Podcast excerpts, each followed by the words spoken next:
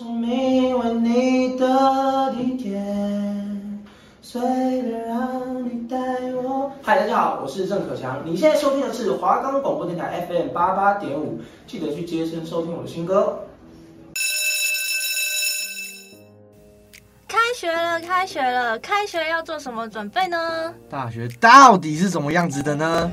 嘿嘿，开学啦！今天听了吗？收听我们的节目，带你探索大学生活的疑难杂症。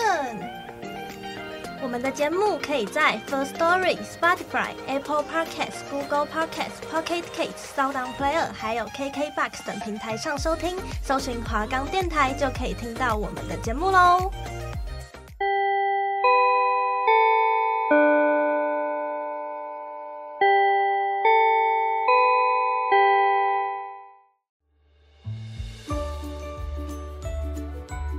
欢迎收听，嘿嘿，开学啦！我是 Mina，我是 Piu Piu。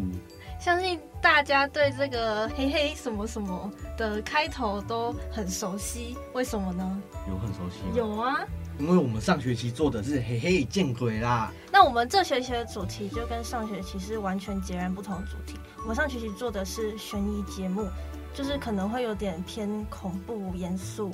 然后悬疑成分比较多。那我们这次叫这个名字，相信大家都有点猜到我们是要做什么了吧？没有错，我们就是要做跟大学大家比较生活息息相关的大学生议题。因为我们主要的观受众受众群嘛，嗯，都是大学生，所以我们这学期就换了一个节目的主题类型。那我们想说，上学期做那种严肃啊、恐怖的。这学期就来做点活泼一点的内容，轻松一点，对。对，然后也可以让大家就是看到我们不同的面相，就不会觉得说哦，这两个主持人都只会讲严肃悬疑的议题，我就不想听。我们没这次没有了。我们这次的受众就是给想要听轻松活泼的节目，就是可以抱着愉快的心情心情收听我们的节目。对，我们自己做节目的时候，心情也会比较好一点。对，应该会吧？会啦。会。然后我们这次的连我们自己的名字都换了，我们改绰号了。我上次是叫阿云，我这次就是改我的英文名字叫 Mina。哦，你叫 Mina？那你叫什么？我叫 Piu Piu。为什么你会叫 Piu Piu？我也不知道啊。是因为你什么玩游戏的名字吗？欸、我我也忘记了，反正就是蛮久的。反正现在就是我们身边的朋友都是会叫他 Piu 这样，然后就想说把这个绰号当成他的节目的主持人的名字。对，那我们做这类型的大学生主题的节目，那如果大家有什么想听的议题，或是什么生活中的疑难杂症，也可以告诉我们，让我们来做。做一期节目来帮你们分析，帮你们解惑一下。没错，我们这个节目的灵感就是来自于四面八方朋友的经验跟我们自己的经验。好，那我们废话不多说，就开始进入今天的主题。我今天是要讲什么啊？今天就是我们的第一集嘛，嘿嘿，开学了，那当然就是从。一入学开始讲，对，因为我们现在进入大学也已经有三年的时间，那我们就趁这个节目的第一集，就来回忆一下我们当初进入大学的心情跟发生的一些小故事。哎，那你当初是怎么进文化新闻的啊？就是我是只考上来的嘛，那只考完就是会有很要填一百个志愿嘛，最多可以填到一百个志愿，嗯，那我当时就把自己有兴趣的兴。科系听起来蛮蛮有趣的科系，也都填了上去，结果这样一个一个这样下来下来下来，就最后结果出来就进到莫名其妙的进入文化新闻。所以你是学测那时候就是觉得自己还可以再考更好，对，所以后来就去考职考。那你职考后来有考比学测好吗？肯定是没有的，读书读读到太累了，后来几乎呈现放弃状态。我觉得职考真的是给那种。想要拼顶大台大医学系啊，什么医学系就有很就是很大的底子的人才适合。就是七可能学测满级分的，或是接近他满级分的人，他想要拼到真正的顶端，嗯，那他可能就是可以去拼一下职考。但是我读书可能没没办法这样持续的，我是爆发型的，所以说我学测学测其实考的分数会好很多，但只考的话就下去了。哦，对，而且像我也是那种比较偏，应该说大考型选手嘛，像我们那时候的升学管道，升学管道有繁星、学测跟职考。学测就是个人申请，然后像我就是个人申请。我那时候就是在好像高一的时候就已经听说过有繁星，然后我就已经知道那个超不适合我，因为我平常是那种平时考都乱考，然后可能要接近单考的时候才会开始认真读书。然后像是只考刚刚说的，也不太适合我这种人，因为我也。不太会读，不太会读书，就是我不是读书的料，所以我就已经认定我要去个人申请。对，那也是原本就是想读传院嘛。对啊，我原本想说传播类听起来蛮有趣的，感觉听那些简介啊、招生那种，他讲的内容也都蛮有趣的。后来发现进来了，可能大一大一还觉得嗯还不错，蛮轻松的。大二开始，哎，奇怪，好像有点不太对劲了。然后大三，现在我现在只只后悔还没有怎么没有早点转系。呃，因为我们系从大二开始，好像就是实作的课程。实作的，对。对，但是那时候我是在选志愿的时候，我就看到说船院好像比较重实作大于理论，然后我刚好又是不太喜欢那种死板的读书，就是给我一本书，然后叫我读。我没有办法读下去，所以我就想说，那可能传院比较适合我。我那时候是有新闻系跟大传还有广告在选。我一开始最想上的好像是广电类吧，对。可是文化没有这个系。对对。然后后来就是我填志愿，因为那时候个人申请可以填六个志愿，然后我就是这样排下来。后来我文化的系有中广告跟新闻。然后我那时候就是两个系都去面试，但是面试完了之后，我就觉得好像新闻系比较适合我，然后后来就选择新闻系，因为我觉得新闻系可以学到的就比较比较 focus 在新闻，然后广告系的话可能就加上设计啊什么的，比较平面类嘛。对对对，我就觉得哎，这好像比较要靠灵感的东西，我好像没有办法把它当成我。职业就是可能未来的路去走，但其实后来好像进来读大学之后，好像就觉得大学毕业之后的职业好像跟自己科系也不一定会相关嘛。嗯，因为很多那种经验啊，就是大学读什么系，然后未来做的职业是跟科系毫无相关的。对啊，像是我们现在学的可能是跟剪辑啊，可能跟做节目啊，什么企划、行销的都有关系，可是。毕业之后的路的话，大家可能就都不好不好说啦。对，但是我还是建议大家在当初选选学校的时候，还是选自己喜欢、真正有兴趣的科系会比较好。因为读起来就是你是读自己喜欢的东西，读起来当然就是会比较放松，就是比较轻松。对，就是比较不会这么痛苦痛苦。因为很多人就是在说什么选学校跟选科系到底要选哪一个。我是站选科系边的，选科系的，反正之后出去也是利用，如果能利用自己在大学的时候所学的，这里就是一个很幸运的地方了。没错，很多人到大学毕业之后，结果发现完全不是自己的兴趣，然后也找不到自己的兴趣，就完很很可惜，因为就失去自己人生方向。对。那我们刚刚前面讲了这么多，也是希望听众朋友们如果有。对我们刚刚前面讲的啊，什么传播啊、行销啊、剪接什么的有关的、有兴趣的听众，可以来读我们新闻系。那如果暂时还没有找到自己生自己兴趣的听众朋友们，也可以借由我们的节目，在大学生活四年之内，找赶快找到自己未来的出路。没错。那我们刚刚讲了大学入学的途径嘛，就是我们这现在还是什么学测跟职考，那现在好像变成什么分科测验吗？还是什么？对，而且现在高中生好像有什么类似我们那时候的备审，只是他是他是三年都要做的。我是不知道了，反正现在没有去了解。嗯，对。那。如果有知道的听众朋友，可以来告诉我们，补充一下我们的知识。对，我们脱离太久了，已经大三了。那我们今天节目，我们就先从大学大一开始开始讲好了。对，然后我们也可以顺便带一下，说，觉得跟高中的差异在哪里？哎，你记不记得那时候我们就是在准备考试的时候，然后高中的老师都会跟我们说。你上大学就轻松啊，现在辛苦一点。那你觉得这句话有对吗？我觉得辛苦的方面就是不一样的，像是高中、国高中的时候，可能就是每天要很早起来，然后开始接受一连串的课程轰炸，这样从早上八点呢、啊，可能你七点七没有早上七点就早自习就要去学校，早自习考试，然后接下来开始上课，上课上课上课，一路上到可能下午四点。下课啊，又有什么额外客服啊？嗯、第八节什么东西？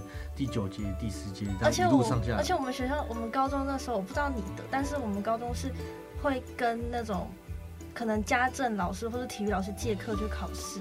我觉得那样超剥夺我们的权利的。你们会吗？好像每一所学校都蛮这样的吧。我想说，我们是，因为我是读私立高中，所以可能比较会这样，就是考试会比较多啦，课也比较重。对啦，我觉得越接近高三考试的时候越容易这样。对啊，可是那时候体育课对我们来说就是放松，上体育课心情会很好，就是可能会缓解那个一直考试的压力什么的。那像是现在大学的话，体育课对我们来说是一个特别累的部分。那平常坐在教室好好的听听课啊，可能休息一下，不是很好吗？大学之后会变成这样想，体力也开始变差了，有点。发现自己变慢慢变老的趋势。那高中老师常常讲说什么现在辛苦啊，大学以后就可以轻松啊，什么东西的？我觉得各就是刚刚我讲到各有辛苦的点嘛。反正一个就是高中国高中课程比较紧凑，那大学就是可能空档比较多啊，也可以比较灵活运用自己的时间吧。大学我觉得最大的课程就是你要学会自律啊。对，因为高中是我们翘课的话，一定会被老师发现，然后老师一定会告诉家长。但是大学就算翘课，也老师也不会发现，就是我们可能上课突然装个水，然后就消失了。对，很多这种同学。对，老师根本不会发现，因为要老师要见的学生太多，你他可能顶多记住你的脸，但没有办法对得上名字，所以就是要不要翘课也是你自己的选择。对啊，你上课要来不来，其实老师根本没差，他该讲的讲了，然后你考试没考没考过的，或是作业没交的，他该当的一样照照样把你当掉了。而且大学除了本科系的课，除了自己班上的课啊，还有什么通识课，然后跨域课，就是还可以另外选修别的科系的课。然后我觉得这个优点就是可以。就是增广见闻，就是接触除了自己专业领域以外的东西。但是有个缺点是，就是也带回跟高中的差异，就是因为要接触的人很多，就是不止自己班上的同学，交友方面就是没有像高中这么单纯，然后也不会跟同学的感情很好，因为高中是跟同学从早到晚都腻在一起，那。大学的话，就是因为大家各自都除了课业啊，还有自己的事要忙，然后也没有没有办法说跟高中一样整天腻在一起，然后感情很好这样。应该说大学之后朋友会比较少了，对对对，就是没办法，可能像高读高中的时候一揪就是一一大团之类的，大学。好的，可能就那那几个，可能五六个啊，两三个什么东西的。可是我觉得我很幸运的地方，就是我大一的时候是住宿舍。我觉得大学生有机会的话，真的可以体验一下宿舍生活。因为就我大学的时候，大一是住宿舍嘛，然后就是我跟室友的感情就很好，一直好到现在第三年了。然后我们还是每天就是形影不离，就是。有点像像高中那个时候的朋友圈一样，就是下课会一起去上厕所啊，然后一起吃饭啊什么之类的。对，所以这是我觉得我很幸运的地方。那也是刚好你们就是同同寝室的都是同个系啊，同班什么的。那我大一的时候也是住宿，但是可能每个人住宿多少会遇到那种雷雷室友啊，跟好的室友。好的室友当然到现在还是很好啊。我现在可能我们在直播的时候，我还是会邀请他来。当来宾啊，来陪陪陪我们聊个天啊，什么东西的。那坏室友的话，我们巴不得他很快搬走。我大一的时候就有遇过这种，可能自己卫生习惯不是很好啊，可能自己道德有有一点问题啊。那时候好像从大一开始嘛，他入学，然后我们住在宿舍，就常常闻到一股奇怪的味道。后来发现是他的脚，还有他的袜子，他很很久不会洗衣服什么的，然后。脚我不知道为什么他洗，我们叫他去洗了，他还是很还是很臭。那很没办法。我有一天真的是被他逼到疯掉的。你大家也知道，山上冬天都很冷，然后可是我们如果房间的窗户都关着，那个味道会一直闷在里面。然后打开窗户，风，我睡在那个窗户旁边，然后风就这样一直灌进来。我睡觉睡到一边发抖一边睡觉，还要闻到那个恶臭味，我说真真的整个精神耗落掉了。啊，那真的很不太优哎，因为宿舍这种东西，就是其实也是蛮靠运气的。真的，你遇到好室友，就是真的可以好一辈子的那种；但遇到坏室友，就是只能怪你运气不好。但他如果真的只有臭的话，我觉得还在能容忍范围之内啊。但他有点。怎么讲？太自私吗？还是太个人主义？哦，就是只想到自己。可能讲电话啊，还会那种半夜啊，还会在房间里面讲啊，或是玩游戏啊，什么东西的。然后之前到最后，可能大一下的时候，他还会找我们的人，找我们其他室友啊，或是隔壁的朋朋友借钱，然后借钱又不还，他就跑路了。然后到时到最后，他是都他在宿舍里面的东西都是他。什么叔叔还是舅舅来帮他收的吧？然后他自己这个人就是直接带着他的电脑啊，一些重要东西，他就直接跑路了，剩下一些不重要的东西留在宿舍。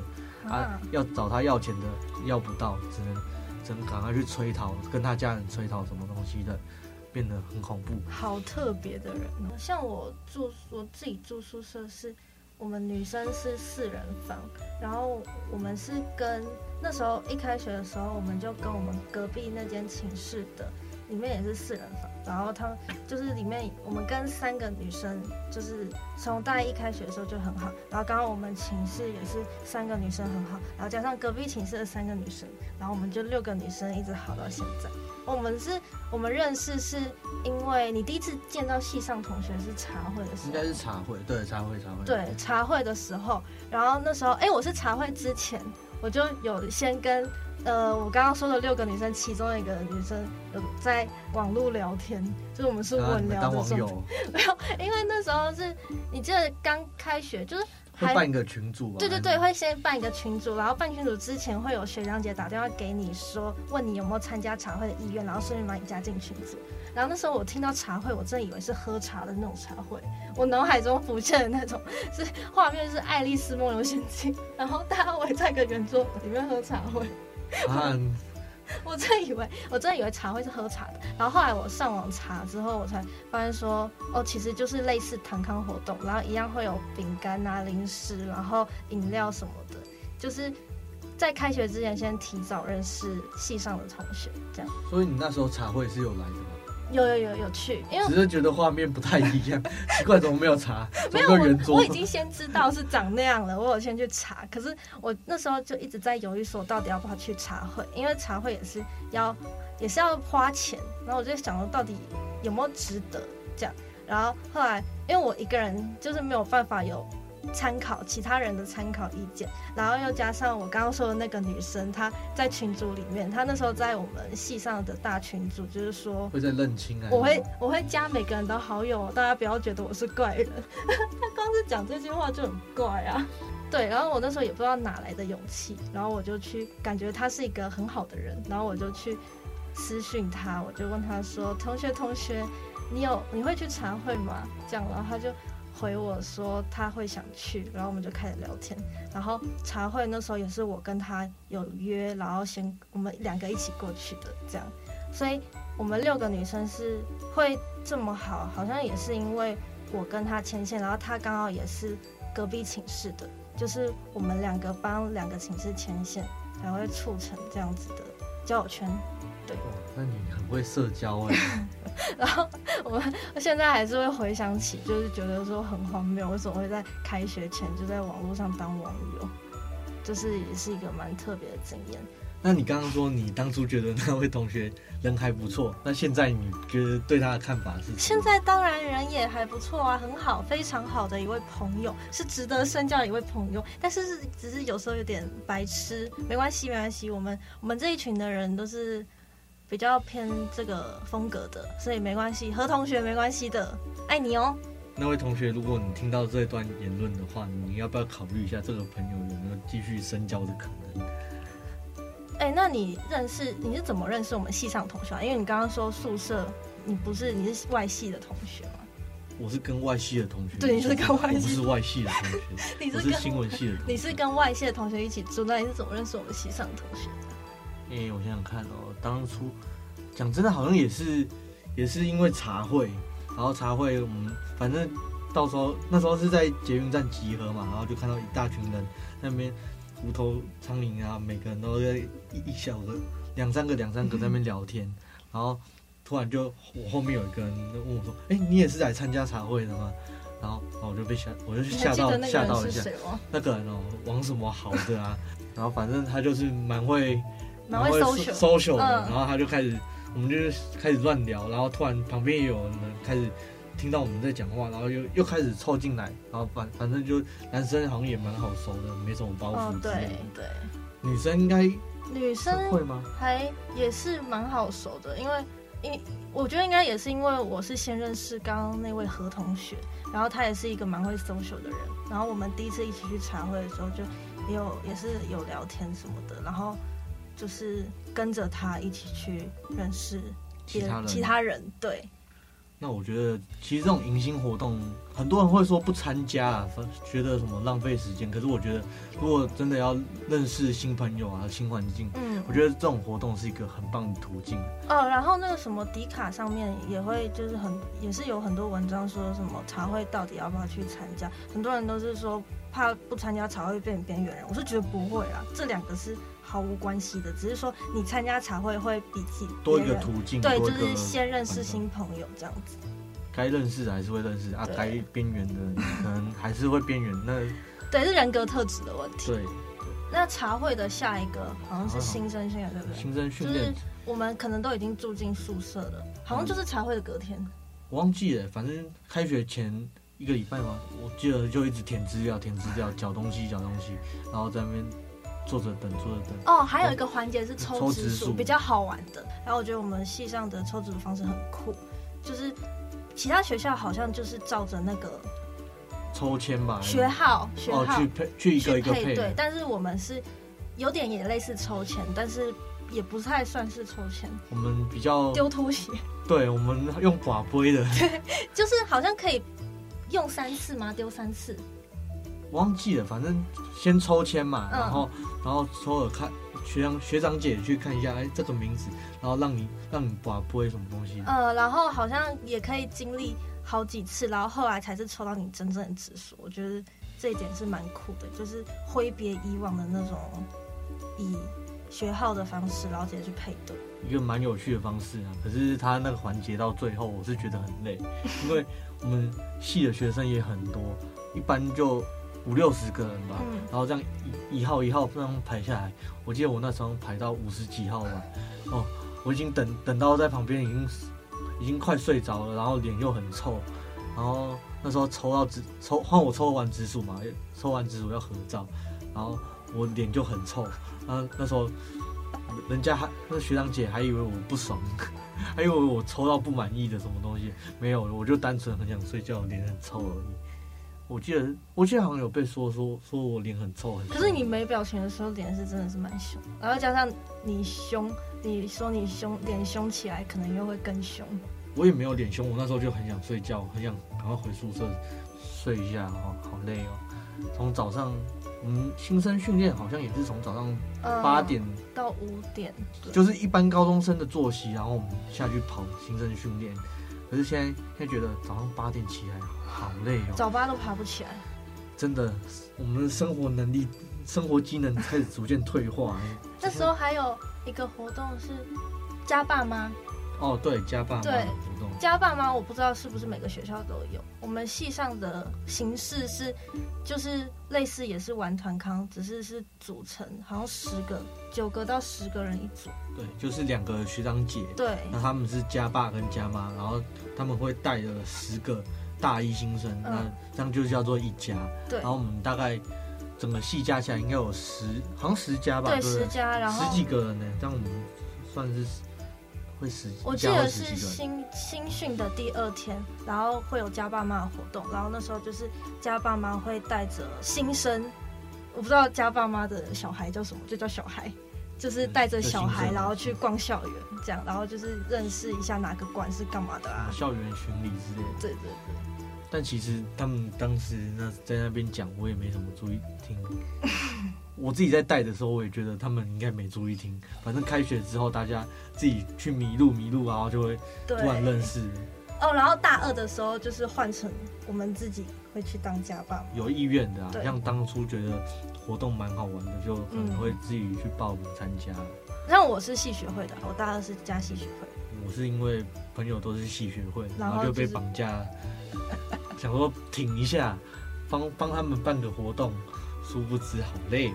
哦，然后大二，我们现在开始讲大二了，然后大二还有是一个活动是宿营。就是我们大一有参加自己参加过宿营，然后大二是我们自己当主办单位。我觉得宿营就是一个蛮好玩的活动，就是如果金钱能力有允许的话，真的可以去参加看看。然后我们详细的部分呢，我们之后会再做一集有关大二办宿营的经验。对，我们现在先不要在这里讲太多哦。好，那我们刚刚讲这么多，总结下来就是我们觉得大学跟高中比起来，大学。要第一个要学会的就是自律，嗯，第二个就是管理自己的时间，分配自己的时间。对，像是可能我们大一的时候，虽然课课也是偏多，可是相较高中来说，它课也是偏少，然后有很多空堂。那我那时候大一的时候，可能逮到空堂机会，我就赶快回宿舍睡觉，因为很累。晚上可能大一的时候大家很嗨，然后可能晚上就跑去跑山啊。唱歌啊，什么夜生活啊，就是一直出去玩啊，白天就会很累。哈，你这样不太好哎！我大一的空堂都是会去图书馆读书的那种乖学生。你是吗？我半夜什么晚上啊，我都是才会乖乖的回宿舍睡觉。我十点睡觉，早上六点起。对啊，然后空堂的时候去图书馆读书。这些话是真是假？大家自己。心里有一把尺啊。然后大学还有我们刚刚有讲到跟高中不一样的是，我觉得就是交友方面。可是像我，我觉得还是要看啊。如果你是住宿舍或是有很多不同管道的话，社团啊，还对对对，就还是可以交到感情好的朋友。但是大学的交友方式就是比较复杂，大家比较独立啊，就是每个人都有自己的事情要忙。可能没有人会特别去管说哦，你今天发生什么事，或是你今天心情怎么样这样，因为大家都有不同的事要处理。长越大，那种社交的动力会越来越低。嗯、对，我现在连讯息都有点都不太会读哎，大家找我可能要用什么通灵的方式。放心啊，不会有人找你，你才不会有人找。反正好，我们现在先拉回正题，就是我觉得把空档时间拿去睡觉或是什么打游戏之类的事情，我觉得。有点蛮浪费的，因为大一的空堂真的是完全是闲到发慌的那种，就真的不知道要做什么。对，所以如果就是可以利用这些时间去做自己喜欢的事情，我觉得还不错。可能你喜欢呃弹吉他啊，做音乐，或是画画什么的，都可以发展自己的兴趣。对对对，也可以特别额外去上什么课程之类的，就是自己真的喜欢的事情，然后用这些时间去做。我觉得才会发挥最大的效益。对，因为我们现在可能大二大三的时候，觉得时间越来越不太够用了。嗯，然后就真的就是真的都在忙戏上的事情，就是完全没有时间去做你想要做的事情。所以说，我们就给观众、听众朋友们一些建议啊，就是如果你现在还没上大学，或是你还在大一，还现在还还不知道自己未来方向，可能空堂的时候也不知道要做什么，嗯、就赶快拿去。发展自己的兴趣，对，那对未来也会好一点。没错。那今天讲到这边，其实也差不多了。那剩下的大学的部分，我们会留在下一集再跟大家一一分析。我们会开始讲我们大三发生的事情，还有大四会面临到的事情。对，那我们嘿嘿开学啦！我们先暂时下课啦。我们下周见，拜拜，拜拜。